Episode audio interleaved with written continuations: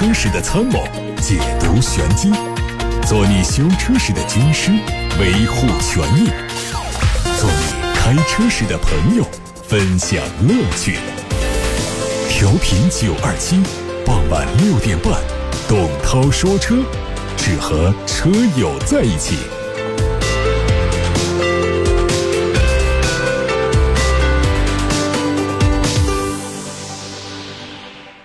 各位车友，我是董涛，欢迎来到董涛说车。先看新闻，奔驰正式宣布新款 G 级 AMG G 级上市，三款车型的售价一百五十八万八到两百四十五万八。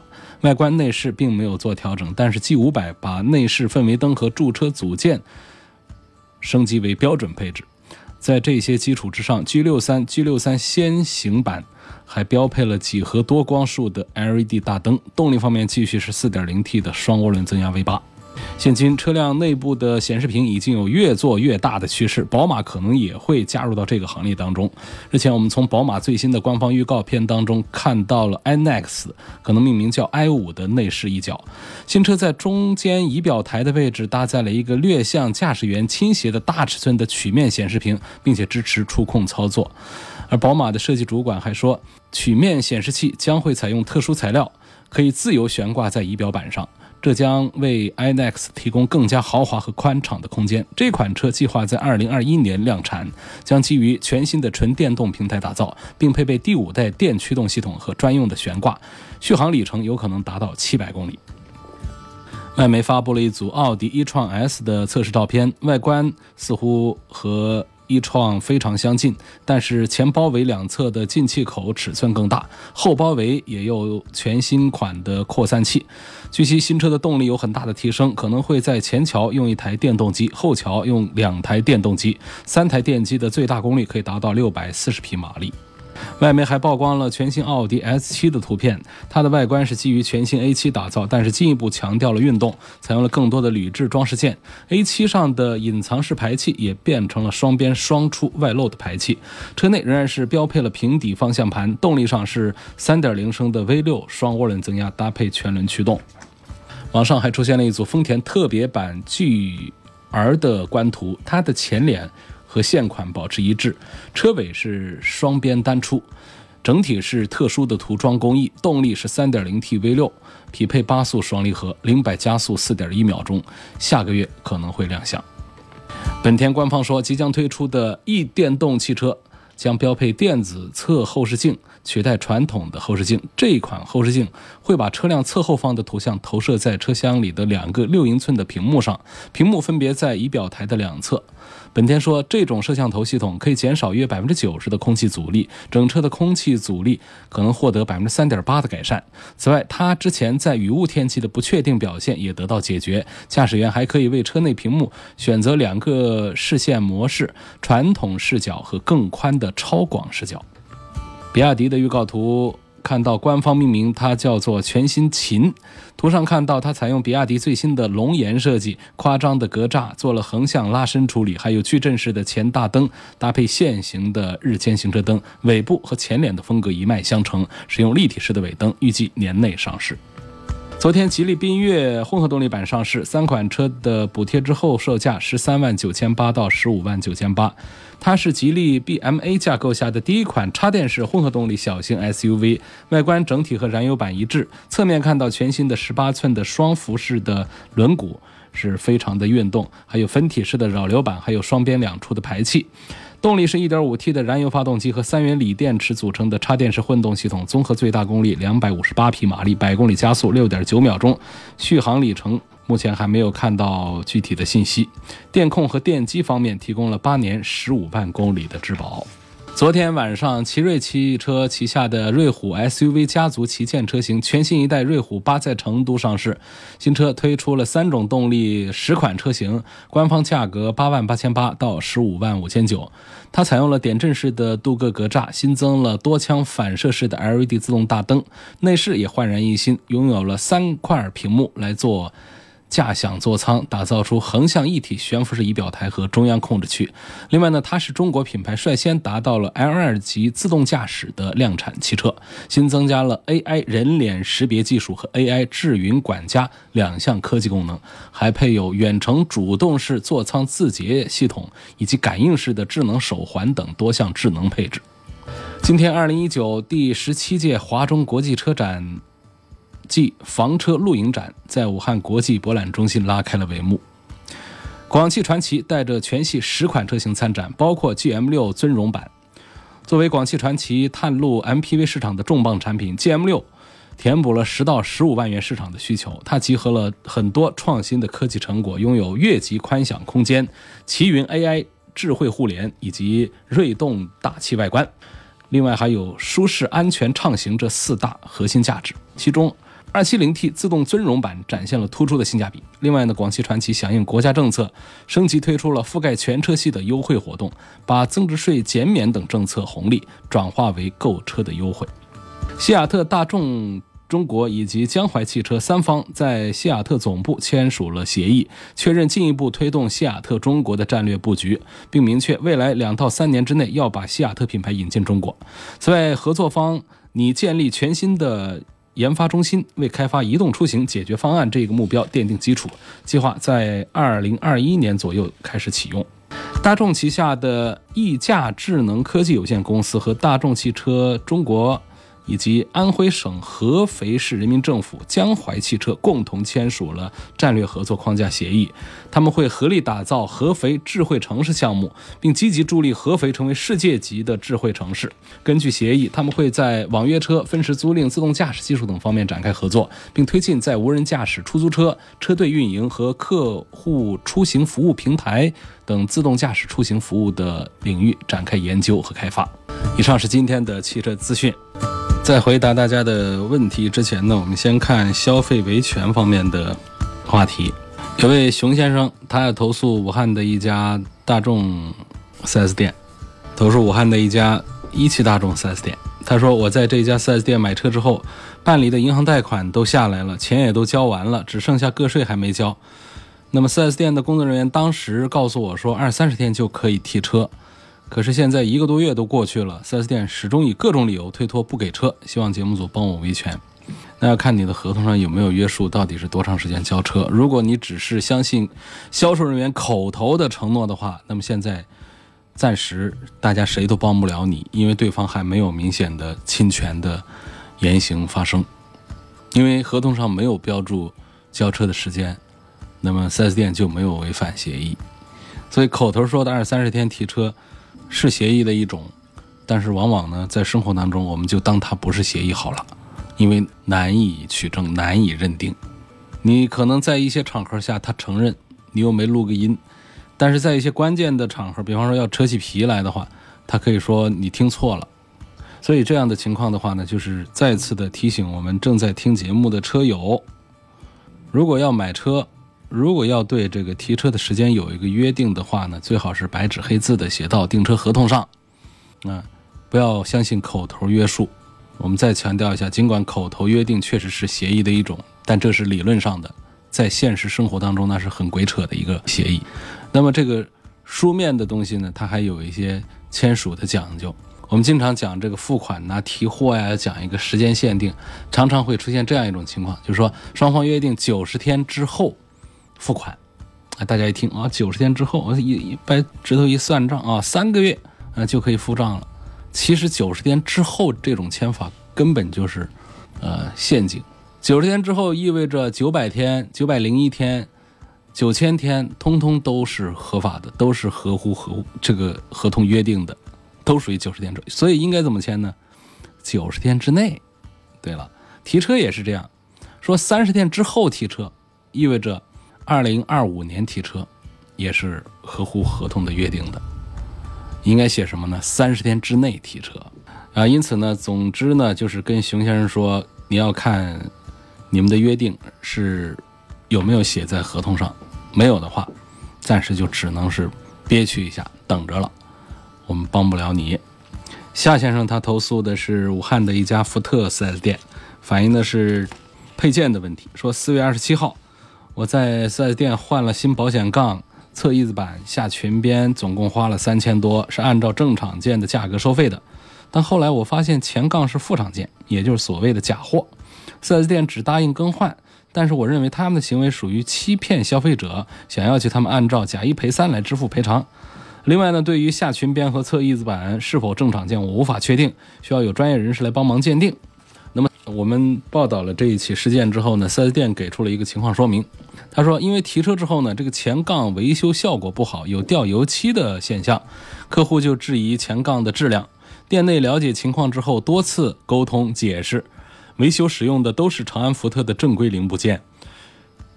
对客户提出的质疑，店内也做出了正面的回复，并且拒绝了假一赔三的要求。如果客户对维修成果不满意，可以重新喷漆，或者是更换全新的保险杠，直到客户对维修成果满意为止。那么从这个消费者反映的情况来看呢，是对于这个副厂件的认定，啊，他确定这是副厂件，并且呢，他还怀疑是欺骗消费者。是假货，但是从这个四 S 店的情况反馈来看呢，说只是前杠的喷漆效果不好，并不是说用的是水货配件，用的是长安福特的正规零部件。如果客户不满意的话，可以重新喷漆，或者是换全新的保险杠。我目前呢还不能对这个事情做评价，所以还需要进一步的来查看这个保险杠到底是哪儿产的。那么在这儿顺便就要跟大家呃分享一些关于这个。原厂件呢，什么副厂件呢？呃，这些区别，尤其以保险杠啊来说，这个原厂件、副厂件、正厂件、拆车件、翻新件，这东西呢，确实是消费者很难把它搞得很清楚。但是呢，目前在这个 4S 店体系里面呢，真正来认定这个原厂件、正厂件，难度还是比较大。什么叫做原厂件呢？特点就是由汽车生产企业。他们的采购单位生产的配件，他们的合作合同单位在合同合作有效期之内生产的配件。那么这种配件呢，除了汽车厂家在整装线上装车用，以及直属的 4S 店呃库存配件使用，市面上是不流通的。那这种配件上呢，都带着品牌厂标包装，然后这种配件上也都会打 logo。还有一种呢，叫正厂件。这种正厂件呢，它也是取得了国家汽车配件生产资质，已经入围到了汽车生产企业的备件单位的采购名单当中。呃，但是呢，它的产品主要是针对配件市场的，呃，只有少部分供应到汽车生产企业去，呃，大量的就是针对配件市场来批发的。这种配件呢，就是综合修理厂口里的原厂配件。啊，这种零部件质量呢，基本也是可以保证的。那么还有一种呢，叫副厂件。这副厂件的叫法其实很多，有叫品牌件的，有叫港台件的等等。最大的特点就是价格便宜，呃，来自于各大大小小的配件厂啊、翻新厂，所以它的配件质量是参差不齐的，价格也可能是相当的悬殊。多数情况下呢，呃，一些做工稍微好一丁点儿的，都会被经销商们口头上。包装成正厂配件来赚取高额的利润，什么叫副厂呢？就是可能是汽车主机厂的原来的供应商，但是呢，因为一些原因合同到期，或者说怎样的被排除在当下的采购名单之外了。当然，更有可能呢，就是这些配件它就是三无产品，我三无产品才能理解为假货，并不是说这个不是。打着这个汽车品牌 logo 的产品，它都是叫水货的，都是叫假货的，啊，并不是这样。它的正厂件、副厂件很可能都没有打，但是它如果说有正规的呃厂名、厂址、品牌信息的话，它不是三无产品的话，也不能说它是假货。另外还有拆车件、翻新件，这个我们就不多说了，这一说大家就明白，从原车上。从旧车上拆下来的东西，所以说你这位客户，你反映的这个，呃，福特的蒙迪欧的保险杠，你怀疑它是水货，这个认定呢，呃，也不难，就是要看这个四 S 店呢能否出具东西来证明它是这个非三无的产品，比方说这个呃供应单呐、还有厂家的一些资质证明啊，还有这个产品对应的一些其他的一些包装信息。如果这个 4S 店不能出示这些东西的话，我们可以认定它是一个三无产品。三无产品在工商领域里面就叫做假货。那这假货的话呢，那就可以假一赔三。那如果不是的话，你就别再纠结说这上面一定要是福特的 logo，一定要是福特的这个长安福特的工厂件。呃，4S 店它没有给过这样的承诺，没有哪个 4S 店承诺过说我一定要每一个车上装的都是工厂件。工厂这个整车生产车间上下下来的配件没有这样的。我刚才讲到了原厂件才属于那种，而正厂件、副厂件，呃，其实都是可以在市面上合法的流通了。啊，除了这个三无假货之外，好，这是今天的几个投诉。那么现在开始回答大家的买车、选车、用车提问，这个问题很多呀。先来自八六八六六六六六。最低配的奥迪 A 六和华晨宝马五系，三十多岁的女士开，应该是选谁比较好？这当中，我觉得最低配的 A 六和华晨宝马五系女士开，五系的车我觉得还是比 A 六的车好一点。啊，我推荐华晨宝马五系多过于奥迪 A 六。奥迪 Q 七和一八款的宝马 X 五都是平行进口车，问谁更值得买？啊？一八款的宝马叉五呢，是买它高配的好，还是买个低配的好？我想从这个留言当中也能够听出来，比较倾向于宝马的这个叉五。实际上，我觉得在宝马叉五和奥迪 Q 七之间，并没有明显的谁好些，谁差一些。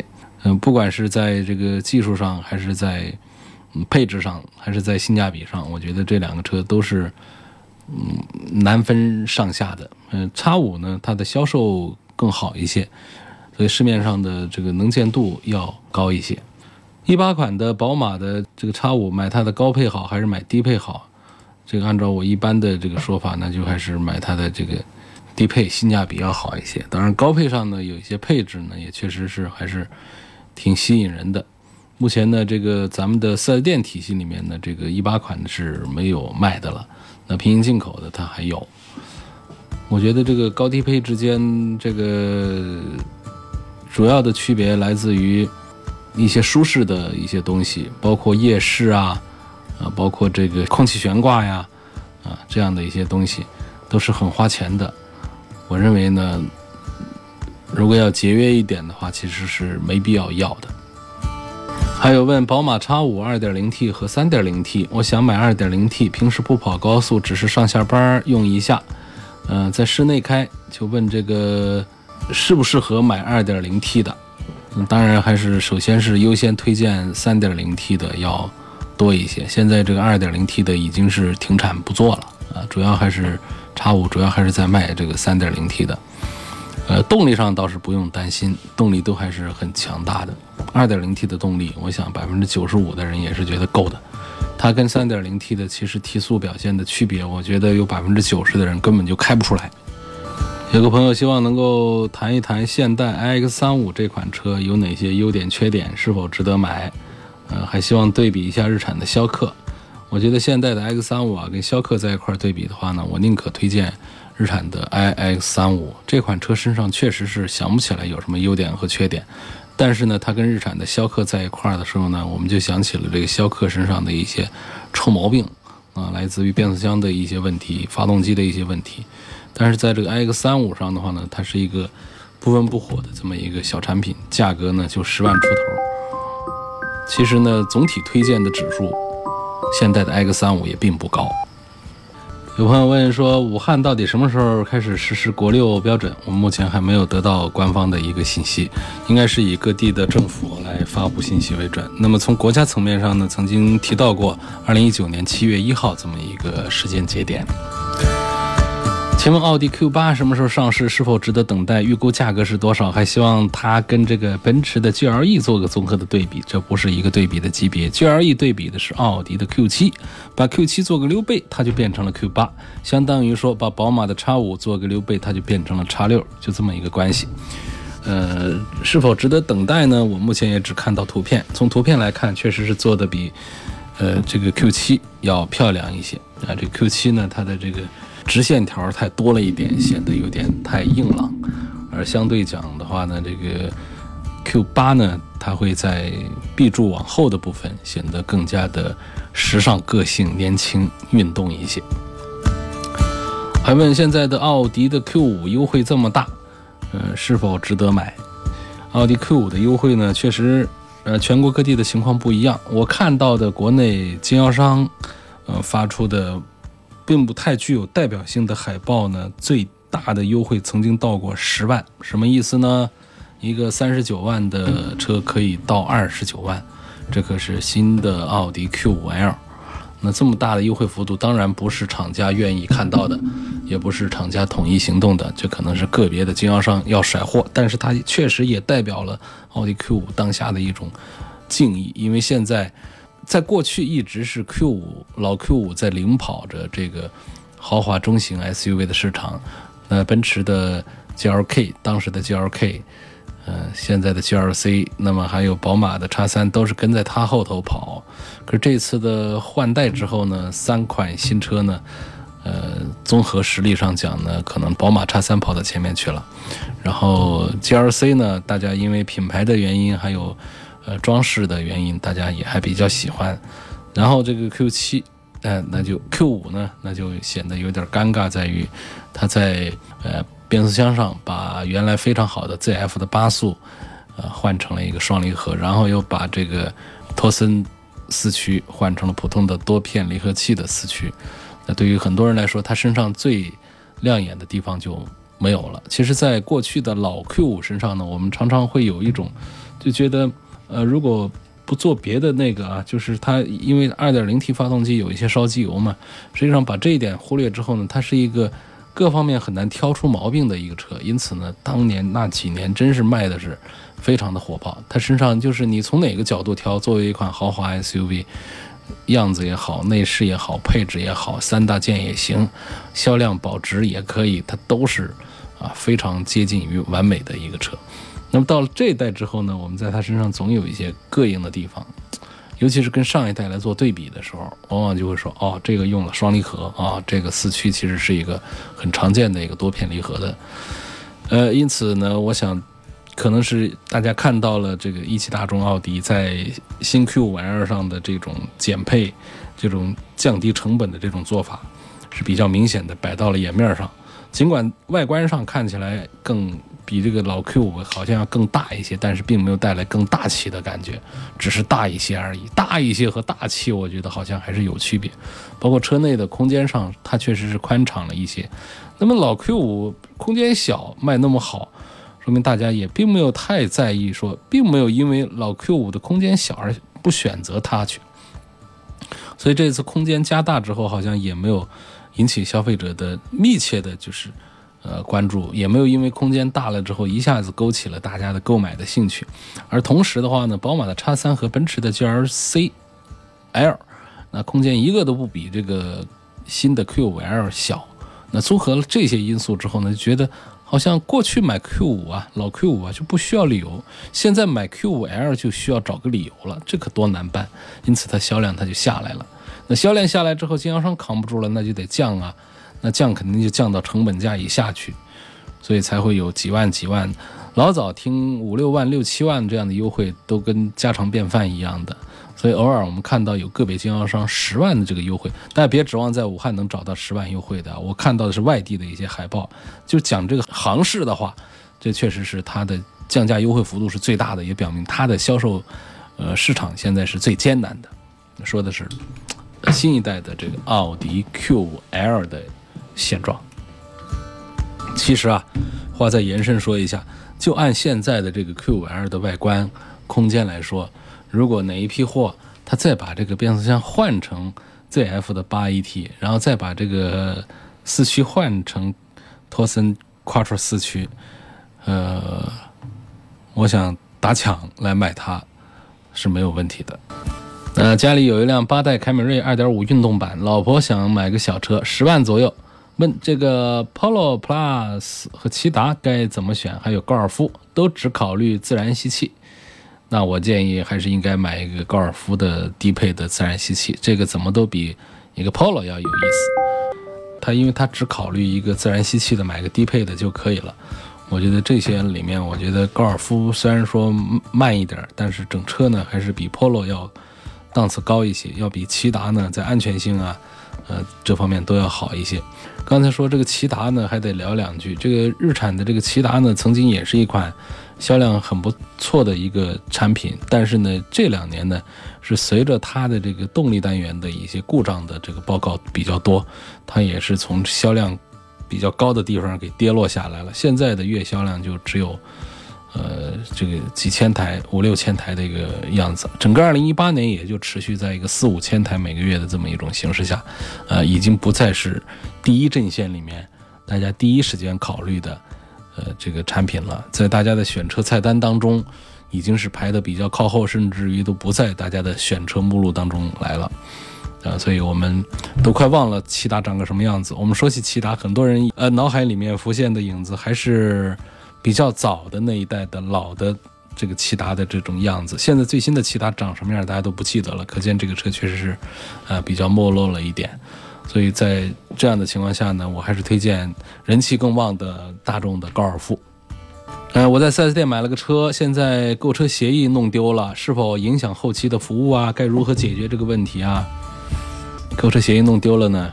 你去找 4S 店把复印件弄一份，盖个章。拿在手上要好一点，嗯，在后期影响哪些服务呢？你的正常的保养、正常的三包等等的，这都不会受影响。呃，只有说在出现一些比较极端的情况的时候，比方说要有退换车的时候，啊，要一些情况的时候，我们要呃拿着这个购车协议来说事儿。所以以备万一，还是要把这个东西啊准备一份在手上。